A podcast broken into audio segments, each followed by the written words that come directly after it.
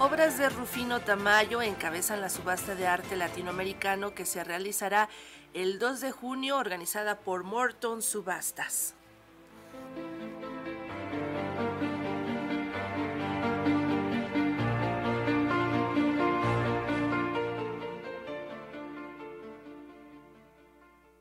Dos obras de Rufino Tamayo, quien experimentó con el color y la textura de los materiales, saldrán a subasta el 2 de junio, una de ellas valuada con un estimado de entre 30 y 50 millones de pesos.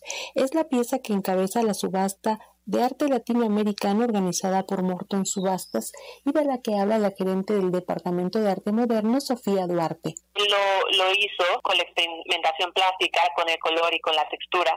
Y bueno, esto le generó, no fue reconocido en su momento en México porque justamente no seguía esa línea que seguían los muralistas. De hecho, uno de los lotes que tenemos de, de tamaño uno es una naturaleza muerta donde justo vemos eh, este elemento, vemos las sandías, pero también tenemos una vendedora de frutas y con la vendedora de frutas también se, se muestra esa fruta.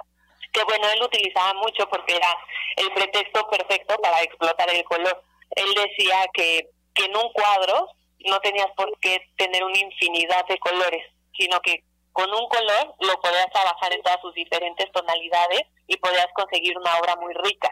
Después de dos años, la subasta regresa a su espacio original, el Club Naval Norte, donde se exhibirán 180 piezas de artistas como Ángel Zárraga y David Alfaro Siqueiros, entre otros. Pues tenemos un, un poco de todo. De artistas mexicanos tenemos obra de Ángel Zárraga, un retrato, un autorretrato con modelo espectacular. Tenemos obras de Siqueiros, tenemos muy importante de Javier Marín, pero también tenemos artistas latinoamericanos.